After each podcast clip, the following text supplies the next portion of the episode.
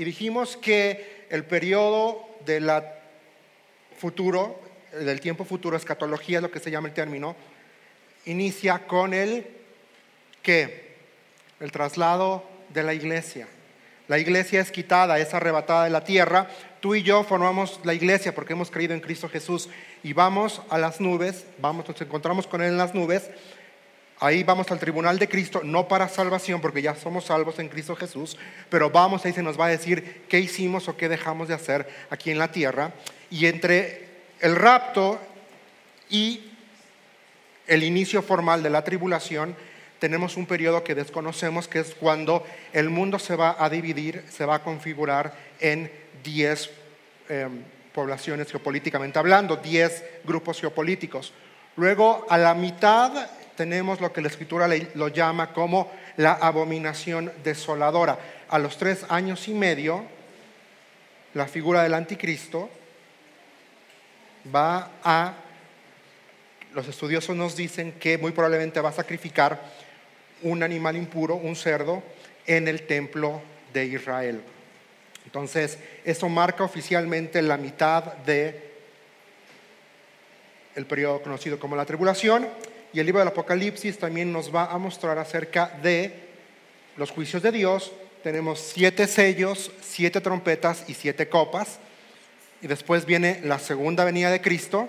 Cristo regresa a la tierra de forma corporal. Tú y yo como la iglesia como la esposa, regresamos con él y entonces comienza el periodo de mil años que se conoce como el milenio.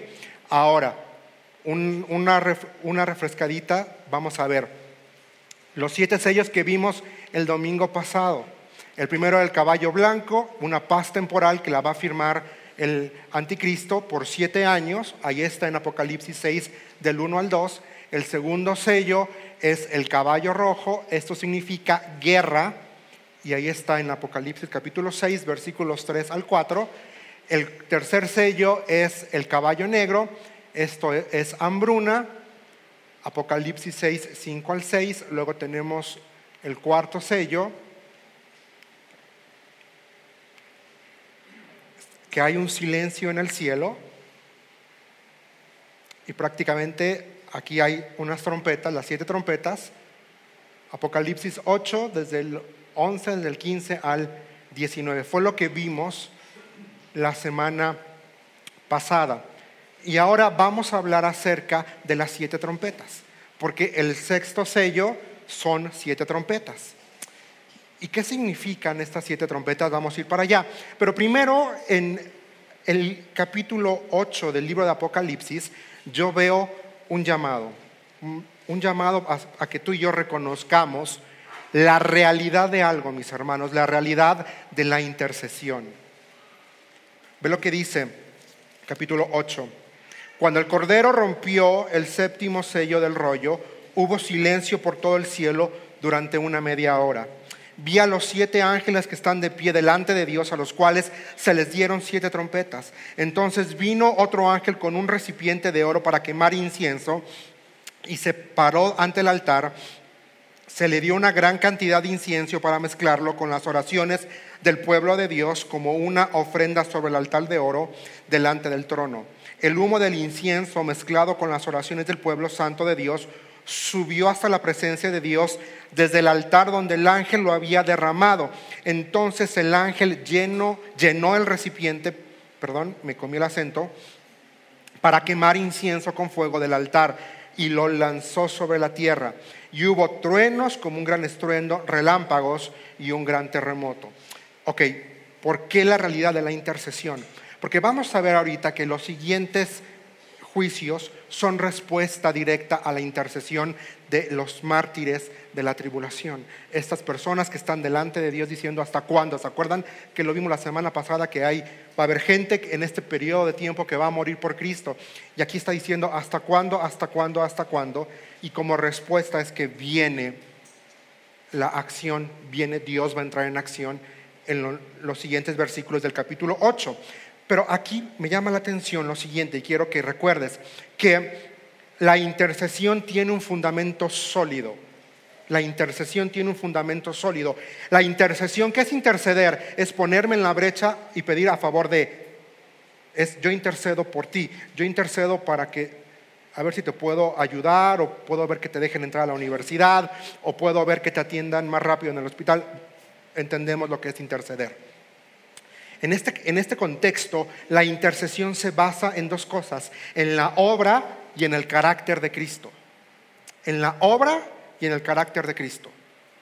En la obra porque Cristo murió en la cruz del Calvario para perdonar tus pecados, para perdonar mis pecados y para hacernos santos y justos delante de Dios. Y en su carácter porque Dios es justo y Dios sí o sí, por medio del Hijo, va a ejercer juicio en este periodo sobre la iniquidad, sobre la perversidad que va a haber en la tierra. Y aquí en este contexto estamos viendo que dice incienso. Y en la escritura el incienso simboliza dos cosas, mis hermanos. Simboliza adoración y simboliza oración. Es lo que simboliza incienso en la escritura. Y estos cinco versículos que leímos es un recordatorio de que la intercesión es agradable y placentera a Dios. Ve lo que dice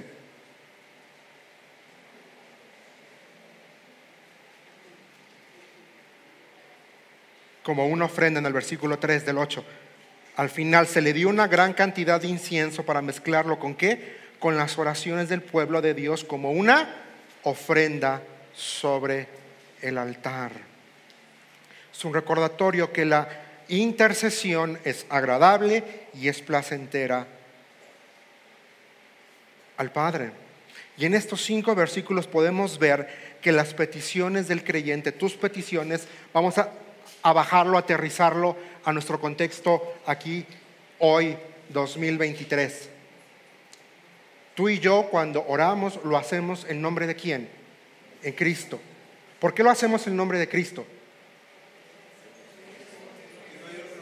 Porque no hay otro nombre, porque Él es el intermediario entre quién?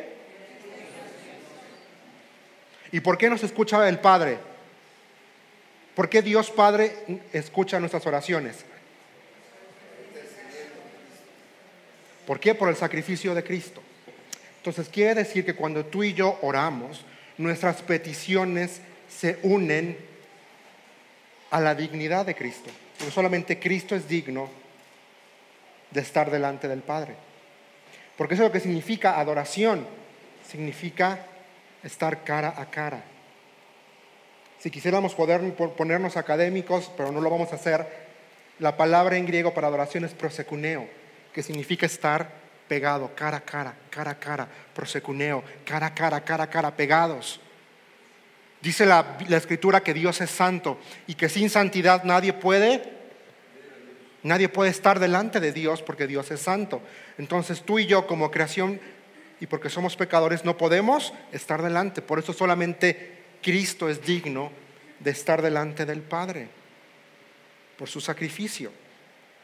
Quiere decir, cuando tú y yo oramos, nuestras oraciones, nuestras peticiones, nuestra intercesión llega a la presencia del Padre por la obra de quién? Del Hijo. Y son escuchadas.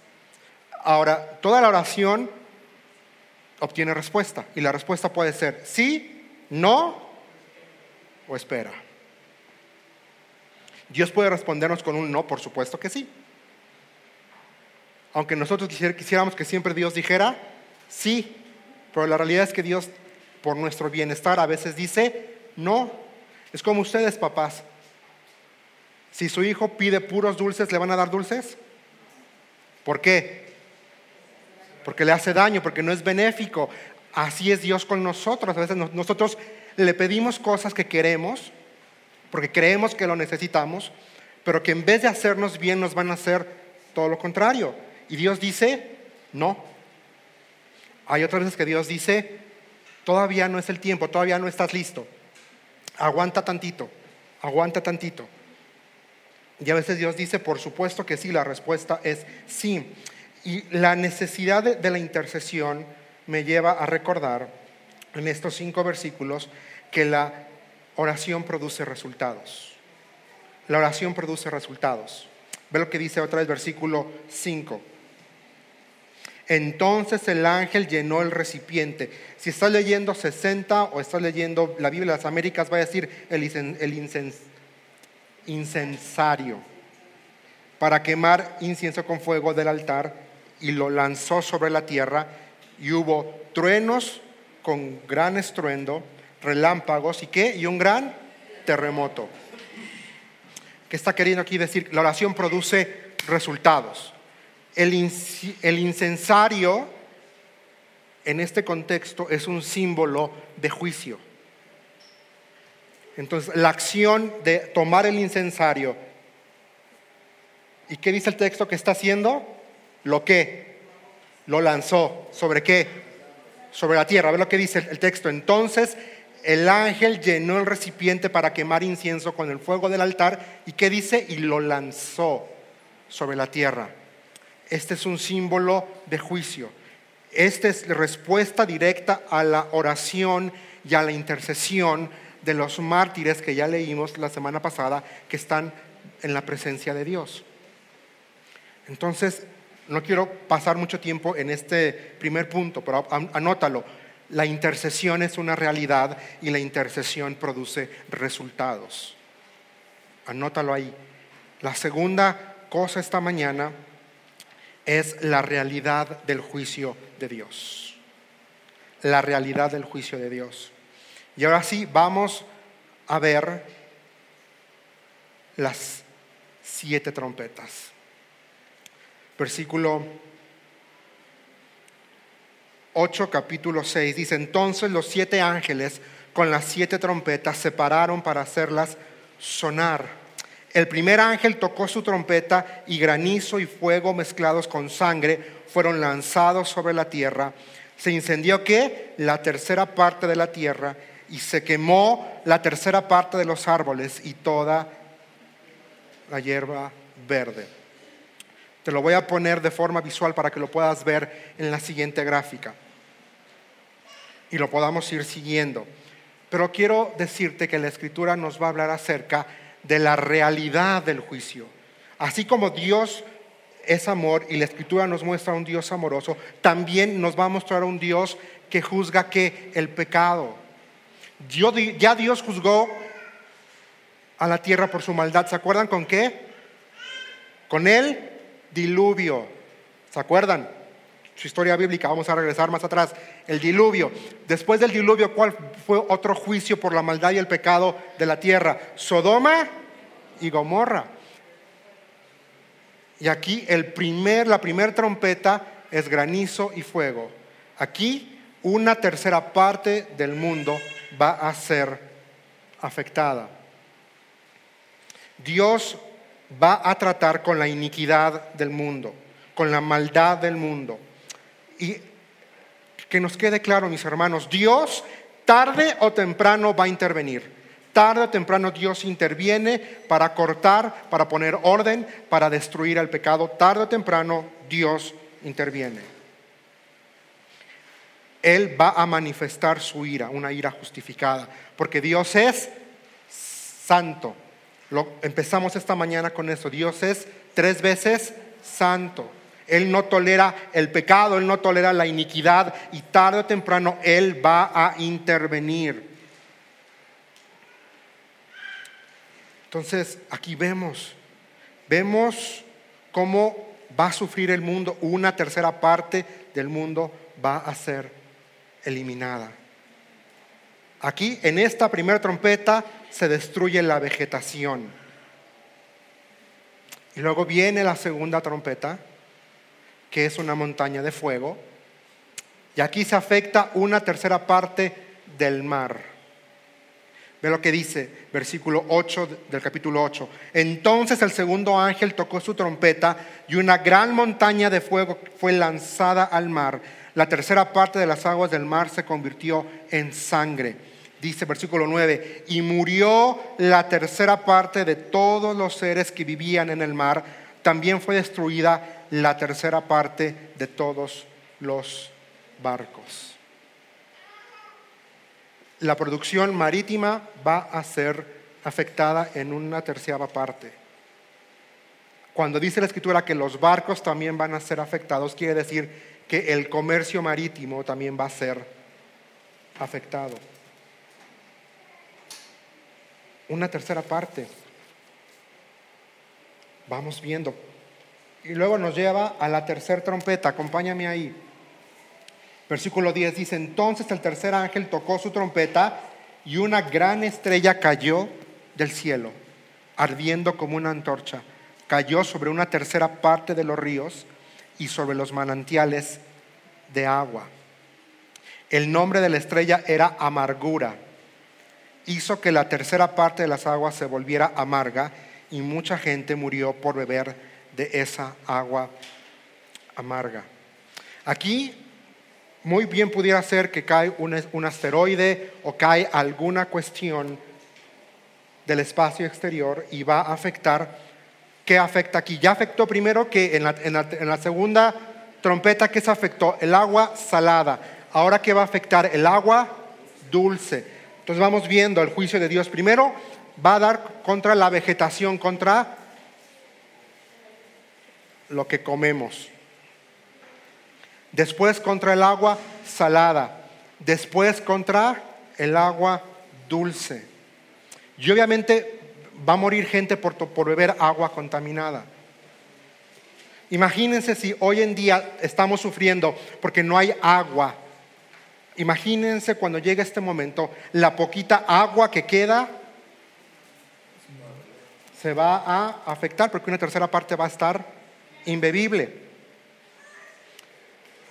Y vamos a ver la cuarta trompeta. A ver si sale.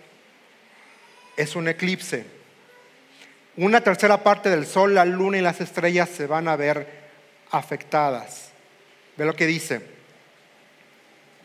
Entonces el cuarto ángel tocó su trompeta y se dañó la tercera parte del sol y la tercera parte de la luna y la tercera parte de las estrellas y se oscurecieron Así que la tercera parte del día quedó sin luz y también la tercera, la tercera parte de la noche. ¿El panorama se ve bonito o se ve...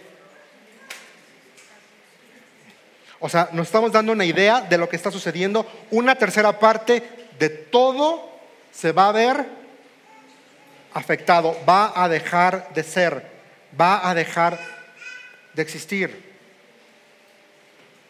una tercera parte. Y aquí, esta cuarta trompeta es interesante porque ve lo que dice. Versículo 13.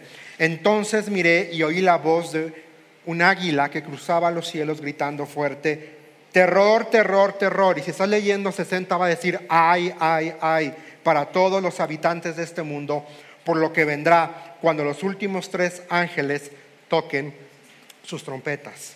¿Qué quiere decir este texto? Que estos cuatro juicios que acabamos de leer son nada en comparación de lo que está por venir.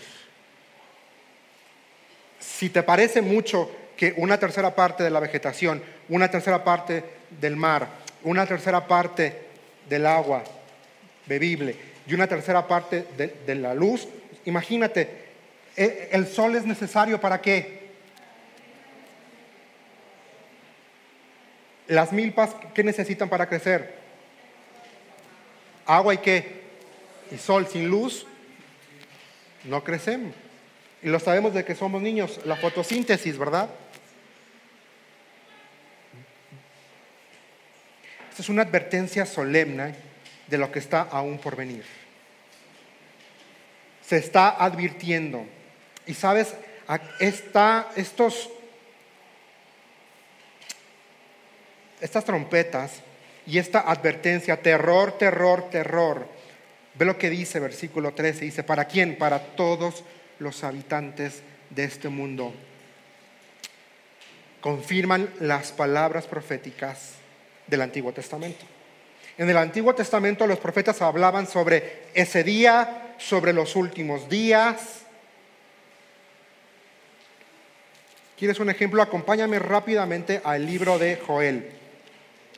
Vamos, todavía tenemos tiempo, vamos a Joel. Joel capítulo 1. versículo 15. Joel 1.15 dice, el día del Señor está cerca, el día cuando la destrucción viene de parte del Todopoderoso. Qué terrible, dice, será aquel día. Otra palabra para este periodo de la gran tribulación es el día del Señor. Esa es otra palabra en la escritura que se le va a dar, el día del Señor. Ahí mismo en Joel, vamos rápido a Joel 2, versículo 1. Toquen alarma en Jerusalén, den el grito de guerra en mi monte santo, que todos tiemblen de miedo, porque está cerca el día de qué? Del Señor. Otra vez el día del Señor. Ahí mismo Joel, capítulo 3, versículo 14. Miles y miles esperan en el valle de la decisión. Es ahí donde llegará el día del Señor. Este día del Señor que habla la Escritura no es un día bonito, es un día de juicio, es un día de calamidad. También em, Jeremías, el profeta Jeremías, en Jeremías 30, versículo 7, lo va, a descubrir, lo va a describir como la angustia de Jacob. Este periodo lo va a describir como la angustia de Jacob. Dice, en toda la historia nunca ha habido un tiempo de terror como este. Será un tiempo de angustia. ¿Para quién? Para mi pueblo Israel. Pero ¿qué dice al final? Será salvo. La angustia de Jacob. Ezequiel dice que los va a hacer pasar bajo la vara. Ezequiel 20, 34 al 38. Dice que los va a hacer pasar sobre vara. Pero también la escritura dice que es un tiempo de gran angustia. Vamos a Daniel 12, versículo 1. Daniel 12, 1. Para que podamos ver Entonces, lo que viene, mis hermanos, no es nada bonito. Dice, en ese tiempo se levantará Miguel el arcángel que hace guardia sobre tu nación. Entonces habrá un tiempo de angustia como no lo hubo desde que existen las naciones. Un tiempo de angustia como no hubo desde que existen las naciones. Un tiempo de angustia. ¿Y saben qué, qué me impresiona de estos primeros cuatro trompetas? Es que la naturaleza es afectada. ¿Y sabías que la naturaleza es un regalo de Dios a una humanidad inicua y perversa? A una humanidad que rechaza a Dios. La luz del sol es una bendición de Dios. ¿Cuál es la función de la creación? Además de que tú y yo podamos comer, además de que tú y yo podamos vivir. ¿Qué dice el Salmo 19? Vamos rápidamente allá. ¿Qué dice el Salmo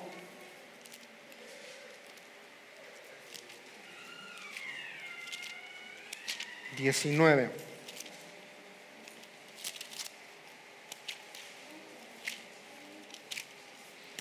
Dice, los cielos proclaman la gloria de Dios y el firmamento despliega la destreza de sus manos. Día tras día no cesan de hablar, noche tras noche lo dan a conocer, hablan sin sonido, ni palabras, su voz jamás se oye. Sin embargo, su mensaje se ha difundido por toda la tierra y sus palabras por todo el mundo. Dios preparó un hogar para el sol en los cielos. La creación cuenta la gloria de Dios. La creación es un recordatorio, mis hermanos, del poder, de la sabiduría y de la soberanía de Dios, que Dios está en control de todo y que Dios es el dueño de todo. ¿Qué es lo que dice Romanos capítulo 1, versículo 20? Romanos 1, 20. Dice, pues desde la creación del mundo todos han visto los cielos y la tierra. Por medio de todo lo que Dios hizo, ellos pueden ver a simple vista las cualidades invisibles de Dios. Dice su eterno poder y su naturaleza divina. Así que no tienen ninguna excusa para no conocer a Dios.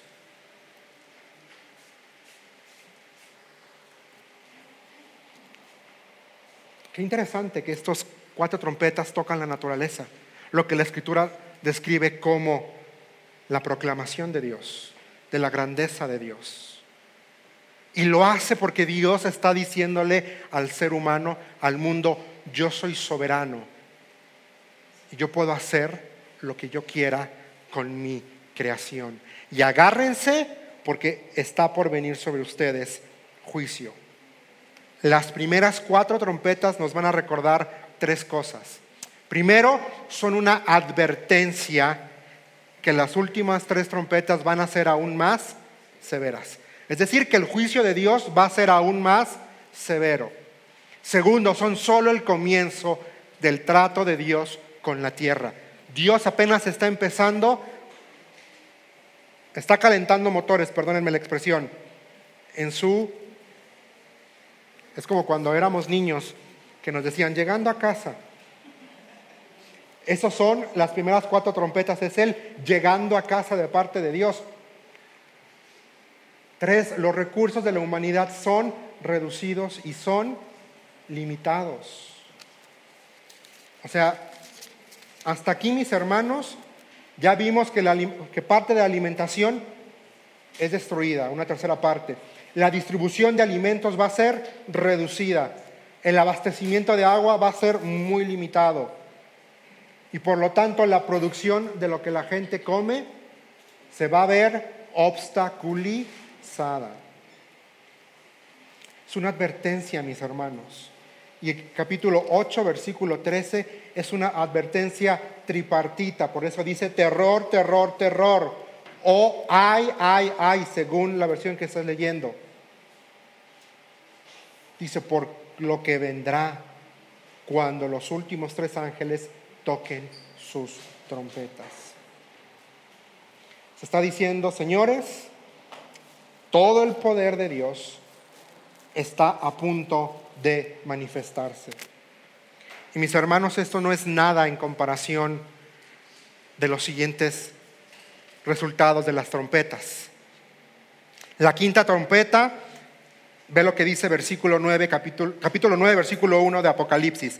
Apocalipsis 9.1 dice, entonces el quinto ángel tocó su trompeta y vi una estrella que había caído del cielo a la tierra y a la estrella se le dio la llave del pozo del abismo sin fondo.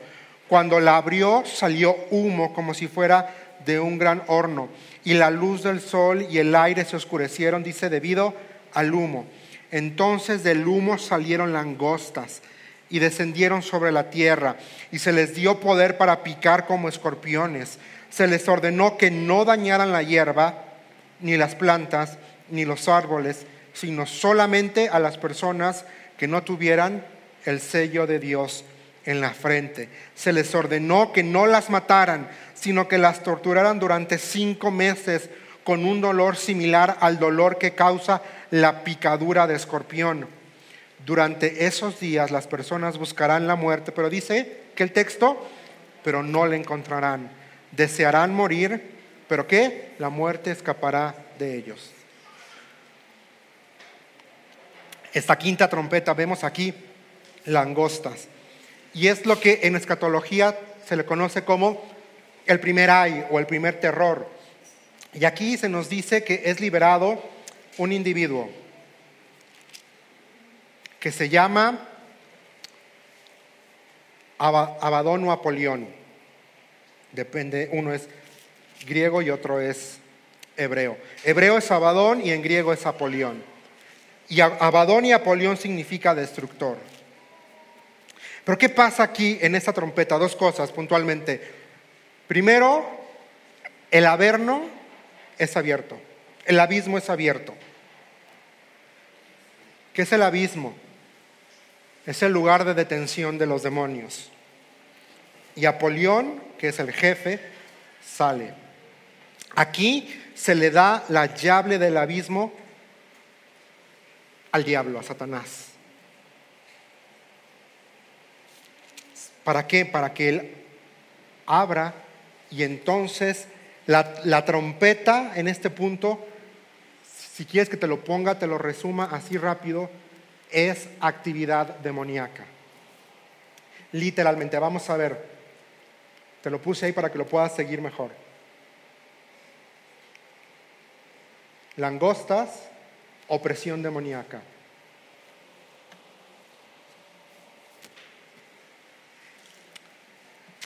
¿Qué quieres? ¿Cuál es la finalidad de que se le dan las llaves del abismo para que lo abra?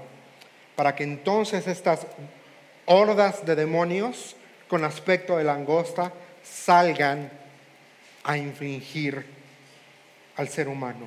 El carácter de este juicio es opresión demoníaca y opresión satánica. Estas langostas son una representación de lo que van a ser los, los demonios. En la escritura la langosta, mis hermanos, es representación de juicio. ¿En dónde más Dios soltó langosta? ¿Se acuerdan? En Egipto. El faraón estaba, necio y necio, necio, y hasta que no vieron la verdad, llegan las langostas y todo, y dijo, órale, vámonos. La langosta es sinónimo, es ilustrativo de juicio de parte de Dios. Ahora, lo que estamos viendo aquí en esta quinta trompeta es una corrupción espiritual impresionante. ¿Por qué dice que la gente va a buscar su muerte y no va a poder morir? Porque la gran mayoría, o si no, es que todo, excepto los que sean, hayan creído en Cristo, van a ser influenciados directamente o atormentados directamente por demonios. Por eso la escritura es puntual en decir cinco meses.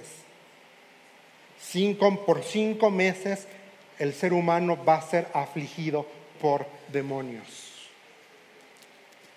Y tú no quieres estar presente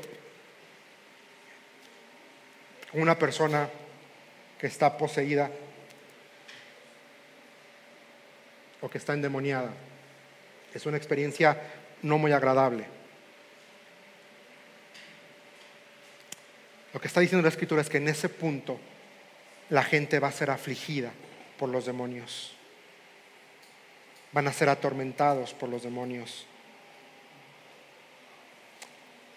Y se nos va, más adelante se nos va a describir cómo son los demonios. Pero ve lo que dice el versículo 10 del capítulo 9. Tenían colas que pisaban como escorpiones y durante cinco meses tuvieron el poder para atormentar a la gente su rey es el ángel del abismo sin fondo, su nombre el destructor. En hebreo es Abadón y en, griego, es Apolión. Este tormento está dirigido a aquellos que rechazaron a Cristo, aquellos que en este periodo van a rechazar a Cristo, porque acuérdate que tú y yo, como la iglesia, ya nos fuimos. ¿En dónde nos fuimos? En el traslado, en el rapto de la iglesia. Estos siete años, ¿quiénes se quedan? Todos aquellos que no confiaron en Cristo Jesús se van a quedar y son los que van a experimentar este tormento.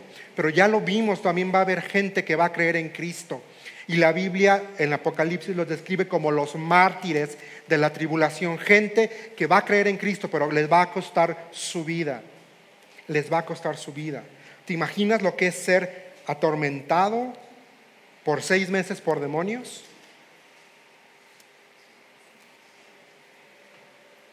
O sea, un juicio severo. Recuerdo esa, esa porción en la escritura, cuando le traen a Jesús, el papá le trae a un hijo afligido por demonios. Y dice que el muchacho se tiraba al fuego. O sea, había fuego y el muchacho se, se tiraba y no se moría. Una persona con posesión demoníaca pierde control de su persona cuando el, demonio se está manifestando.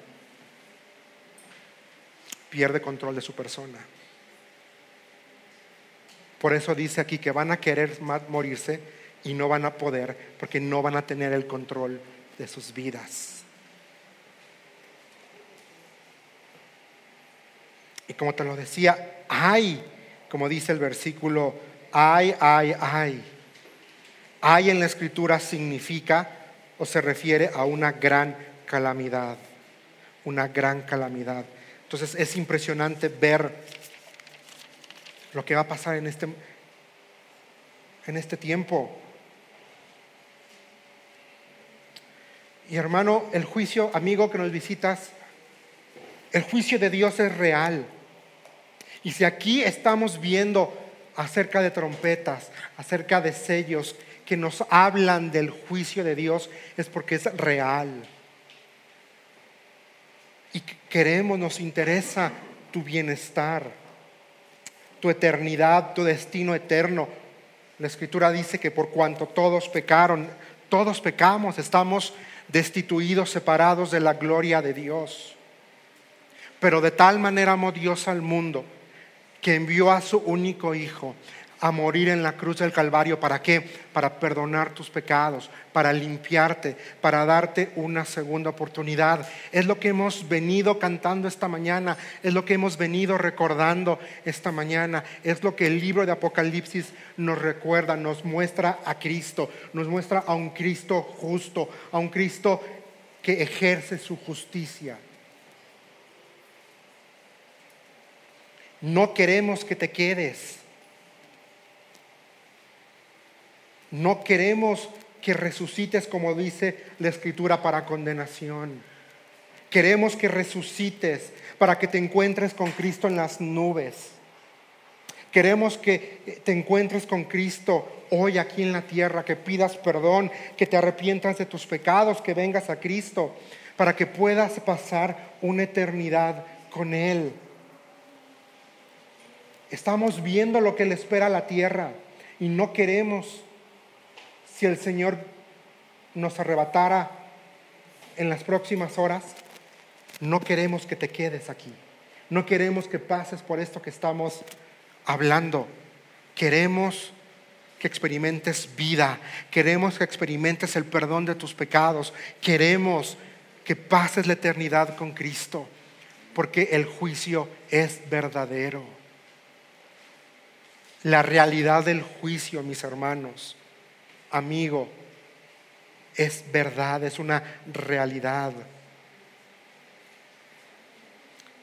Es la descripción de estos demonios es horrible. Ve lo que dice 9:7, las langostas parecían caballos preparados para la batalla, llevaban lo que parecían coronas de oro sobre la cabeza y las caras parecían humanas. Su cabello era como el de una mujer y tenían dientes como los de león.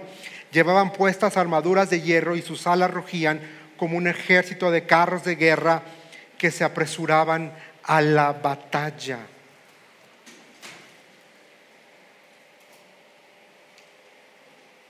Los demonios no son físicos, son espirituales.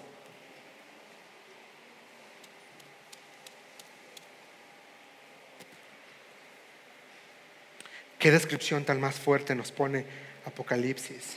Y para mí este es uno de los juicios más severos de Dios sobre la tierra. Cinco meses ser atormentado por demonios. Cinco meses. En donde el tormento va a ser tal que la gente va a querer morir. Pero les está prohibido morir.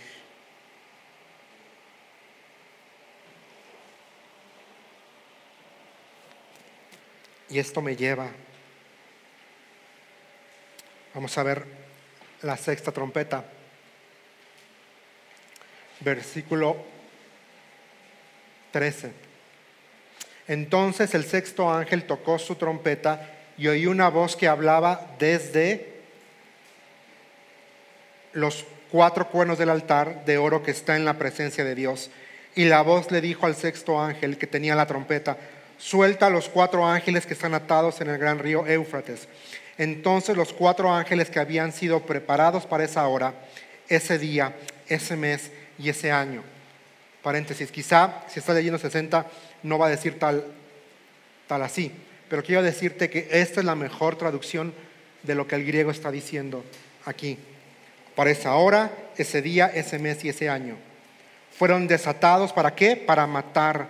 ¿A qué? a la tercera parte de quién? De la humanidad.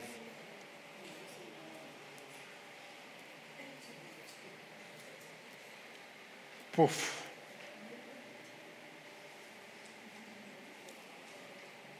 Lo que dice. Oí que su ejército estaba formado por 200 millones de tropas a caballo Así en mi visión vi a los caballos y a los jinetes montados sobre ellos. Los jinetes llevaban puesta una armadura de color rojo, fuego azul oscuro y amarillo. La cabeza de los caballos era como la de un león y de la boca le salía fuego, humo y azufre ardiendo.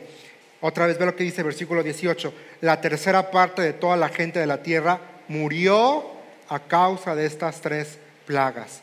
El fuego, el humo y el azufre ardiente que salían de la boca de los caballos. Una cuarta parte ya se nos fue. Y ahora con esta tercera parte quiere decir que ya se nos fue la mitad de la población mundial. La mitad de la gente va a morir en este periodo. ¿Y sabes qué, qué impresión es entender que, el quinto que la quinta trompeta, es algo, que se me olvidó decirte, es que el carácter de Satanás se va a manifestar plenamente.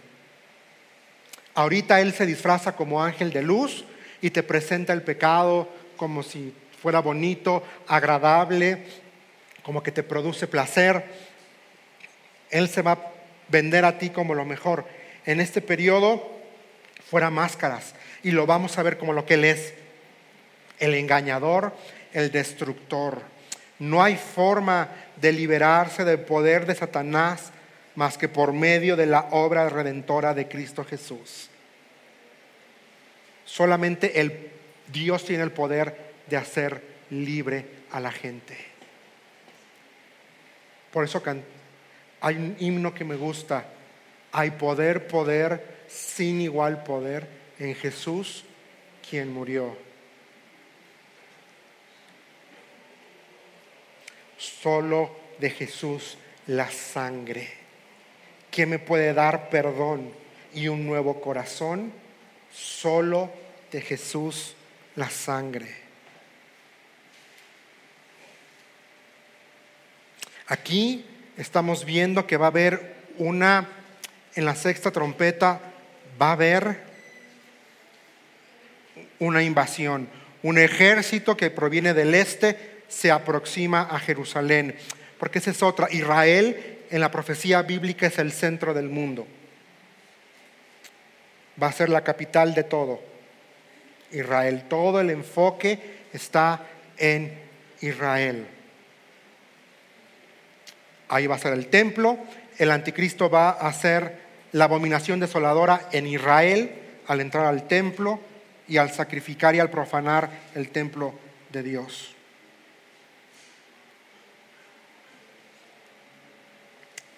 es interesante, porque,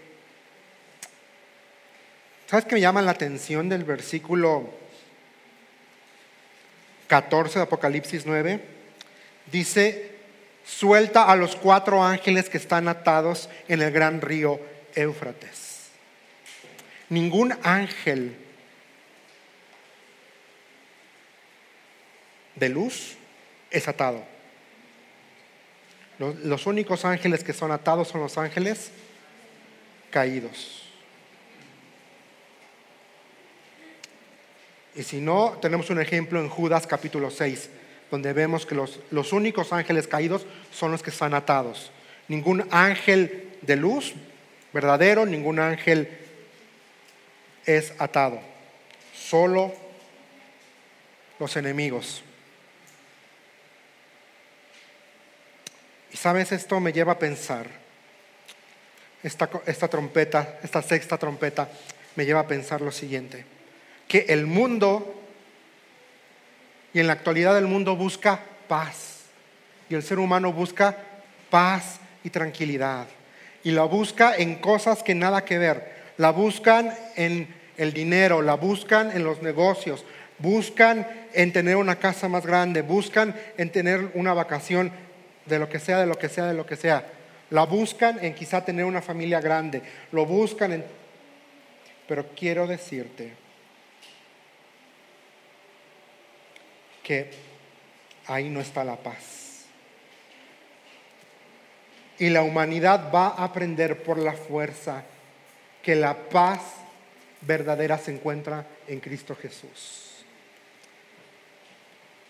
Y el mundo va a experimentar sí la paz a partir de este momento en el panorama dentro de tres años y medio, cuando Cristo venga a reinar y establezca su reino de mil años, el milenio. Lo que quiero decirte es que, amigo, la paz no está en la religión. Amigo, la paz, hermano, no está en tus negocios, no está en tu cuenta bancaria. La verdadera paz está en Cristo.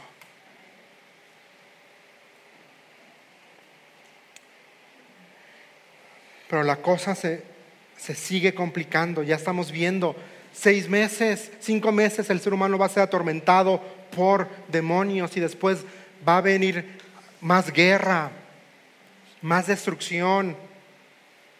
Y mi oración es que tu corazón no sea como lo describe versículo 20 y versículo 21 de Apocalipsis 9. Vamos a leerlo. Dice, sin embargo, los que no murieron en esas plagas, e-, es impresionante el texto, dice, aún así rehusaron arrepentirse de sus fechorías y volverse a Dios.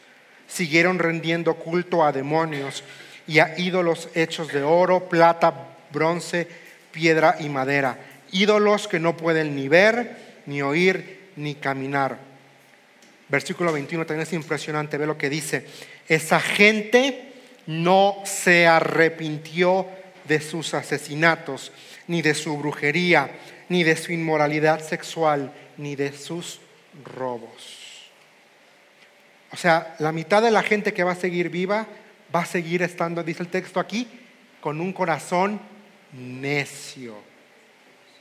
Hermano, amigo, no queremos que tengas un corazón necio, un corazón duro. El corazón del hombre aquí no se arrepiente.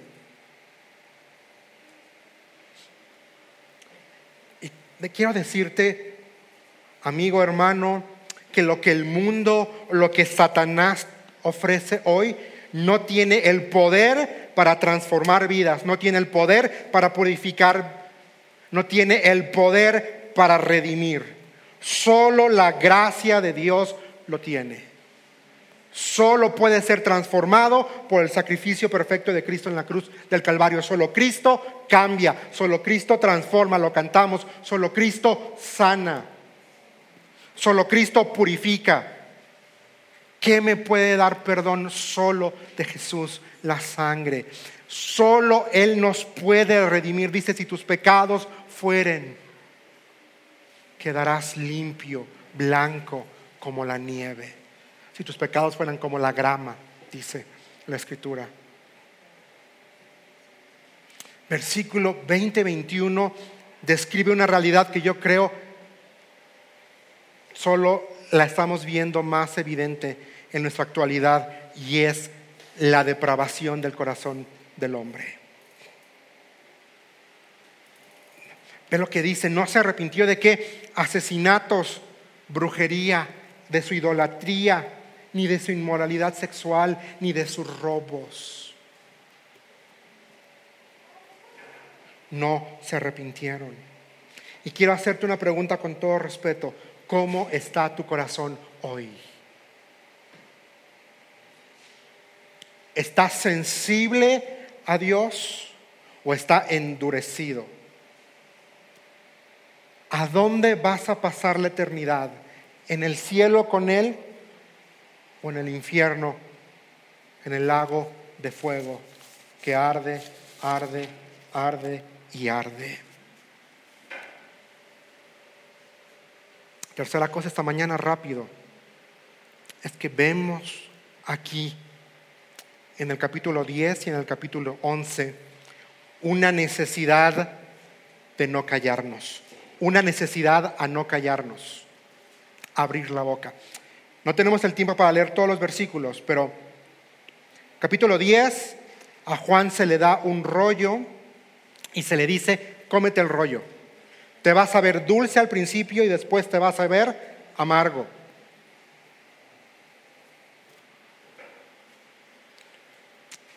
Ve lo que dice.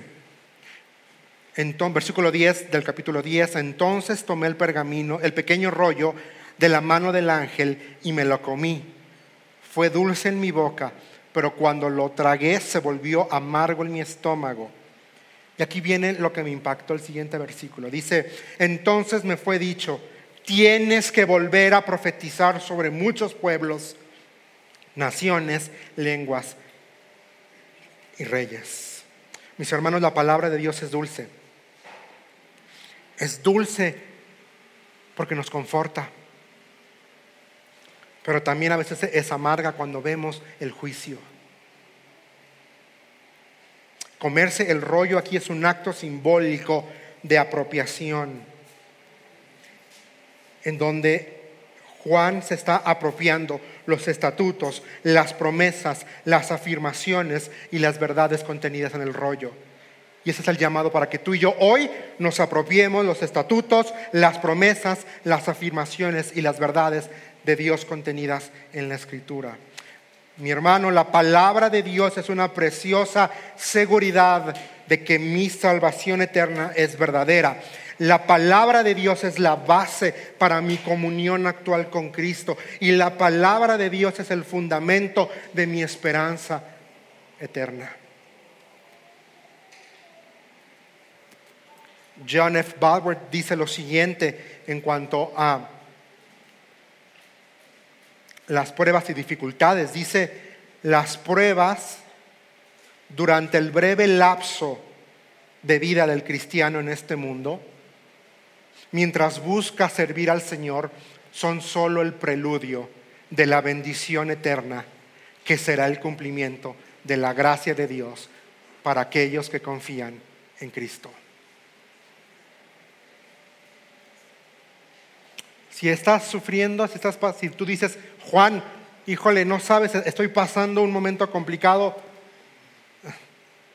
no es nada comparado a lo que va a venir. Pero quiero que sepas que este sufrimiento es la antesala breve a una eternidad sin llanto, sin sufrimiento, sin dolor, donde va a estar la presencia de Dios. versículo 11. La Biblia de las Américas dice, debes volver a profetizar. La Reina Valera 60 dice, es necesario que profetices otra vez.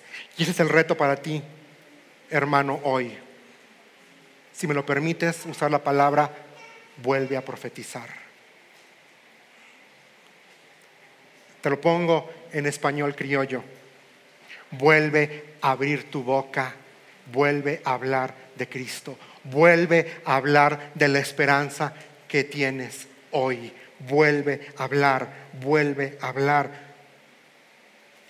No te quedes callado, vuelve a hablar. Luego, capítulo 11, ya estamos terminando. Dios va a levantar a dos testigos.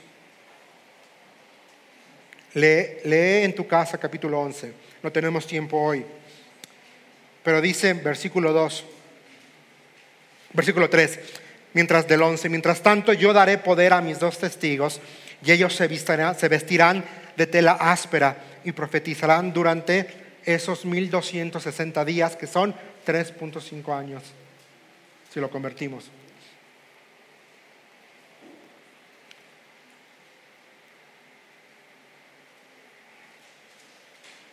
Versículo 6 dice, ellos tienen el poder de cerrar los cielos para que no llueva durante el tiempo que profeticen. También tienen el poder de convertir los ríos y los mares en sangre y de azotar la tierra cuantas veces quieran con toda clase de plagas. Aquí lo importante es que estos testigos reciben poder de parte de quién? De Dios. Y en tu realidad y en mi realidad es que Tú y yo tenemos poder para hablar. Porque Hechos capítulo 2, Jesús hablando dice, y recibirán poder cuando haya venido sobre ustedes el Espíritu Santo. Entonces tú y yo tenemos hoy el poder para hablar, el poder para testificar. Usémoslo.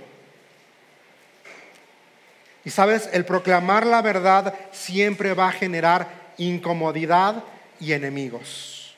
Siempre. Ve lo que le pasa a estos dos testigos, versículo 7. Cuando los testigos hayan terminado de dar su testimonio, la bestia que sube del abismo sin fondo declarará la guerra contra ellos, los conquistará y los matará.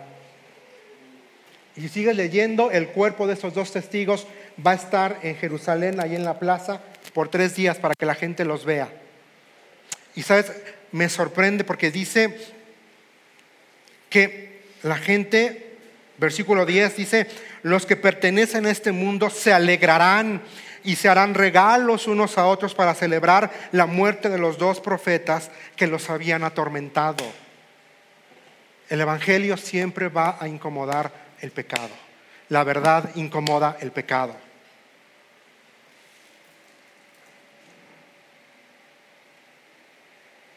Un profeta piadoso siempre será un tormento a una generación perversa.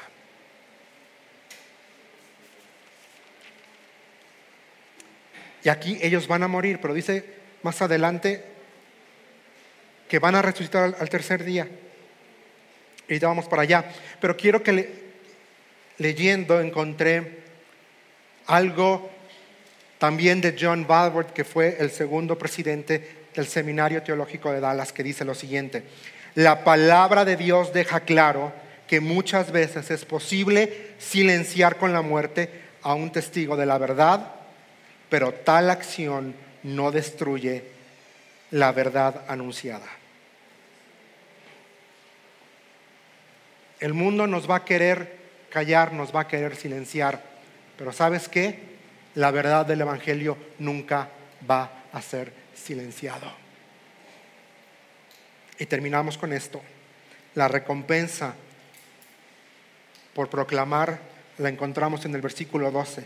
Luego una fuerte voz del cielo llamó a los dos profetas, suban aquí. Entonces ellos subieron al cielo en una nube mientras sus enemigos los veían. La recompensa para todo aquel, aquel hijo que habla y que proclama es escuchar esas palabras del cielo. Sube aquí y disfruta de tu recompensa. Disfruta de mi presencia. Disfruta de una eternidad a mi lado. Señor, estamos tan agradecidos por tu palabra. Señor, hemos visto que hay una gran necesidad por interceder. Señor, oramos y pedimos por aquellos que aún no te conocen, inclusive por aquellos que están aquí en este lugar hoy, que no han entregado su vida, que no han venido a la cruz. Señor, incomódalos, hazles ver, tráelos con amor a la cruz, que no dejen pasar más tiempo para arrepentirse y nacer de nuevo. También, Señor, hemos visto la realidad de tu juicio. Señor, no queremos que más gente pase por este juicio. Porque tú eres santo y eres justo. Y Señor, en base a esto que también hemos visto la necesidad de no callarnos, la necesidad de abrir nuestras bocas, la necesidad de hablar, la necesidad de decirle a un mundo que solamente, a un mundo perdido, a un mundo sin esperanza, a un mundo sin ti, que solamente en ti hay salvación, que solamente en ti hay esperanza. Ayúdanos, Señor porque tú, Padre Santo, ya vienes. Así lo creo, el Rey ya viene. Sonará la trompeta anunciando que el Rey de Reyes y el Señor de Señores ya viene. En tu nombre estamos orando, en Cristo Jesús. Amén. Ahí, con tu cabeza inclinada. Vamos a escuchar una canción.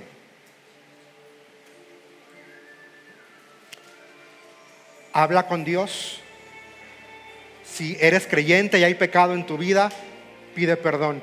Si nunca has venido a Cristo, hoy es el día de decirle perdona mis pecados. Ven a vivir a mi corazón.